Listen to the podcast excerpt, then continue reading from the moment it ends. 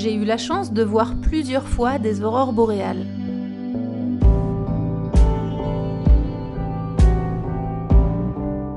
J'en ai vu de très impressionnantes lors de mon séjour à Tromsø et j'en vois régulièrement de plus petites au sud de la Norvège, vers Tønsberg, là où j'habite.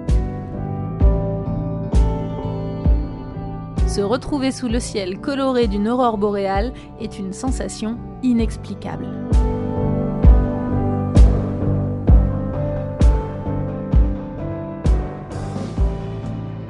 Une aurore polaire est appelée aurore boréale dans l'hémisphère nord et aurore australe dans l'hémisphère sud. C'est un phénomène lumineux caractérisé par des voiles extrêmement colorées dans le ciel nocturne, le vert étant prédominant. Les mois d'octobre, février et mars sont les meilleurs mois pour voir ces lumières célestes. Moyennant de bonnes conditions météorologiques, elles peuvent se manifester pendant toute la période entre les équinoxes d'automne et de printemps, soit du 22 septembre au 20 mars. Provoquées par l'interaction entre les particules chargées du vent solaire et la haute atmosphère, les aurores se produisent principalement dans les régions proches des pôles magnétiques, dans une zone annulaire justement appelée zone aurorale. Ces phénomènes prennent plusieurs teintes différentes. Vert, rose, rouge, violet. Elles recouvrent ainsi le ciel de draperies phosphorescentes, pouvant furtivement reproduire sur leur bord toutes les couleurs du spectre. Il faut que le ciel soit clair, dégagé de préférence, sans lune et dépourvu de lumière parasite.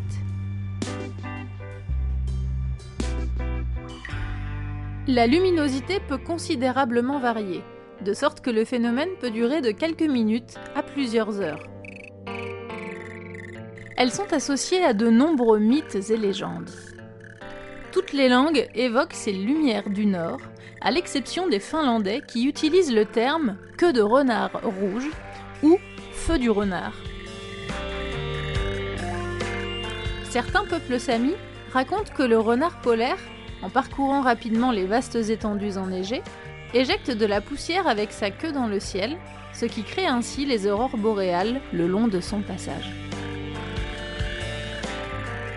Les Inuits du Groenland croient que les âmes des morts jouent à la balle avec des crânes de morse. D'autres mythologies nordiques évoquent la danse des esprits de certains animaux, particulièrement les saumons, les rennes, les phoques ou les belugas.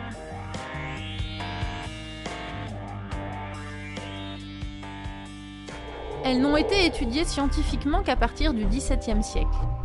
En 1621, l'astronome français Pierre Gazendi décrit ce phénomène observé jusque dans le nord de la France et lui donne le nom d'aurore boréale.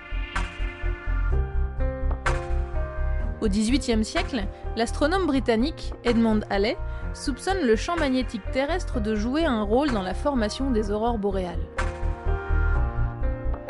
Henry Cavendish, en 1768, parvient à évaluer l'altitude à laquelle se produit le phénomène.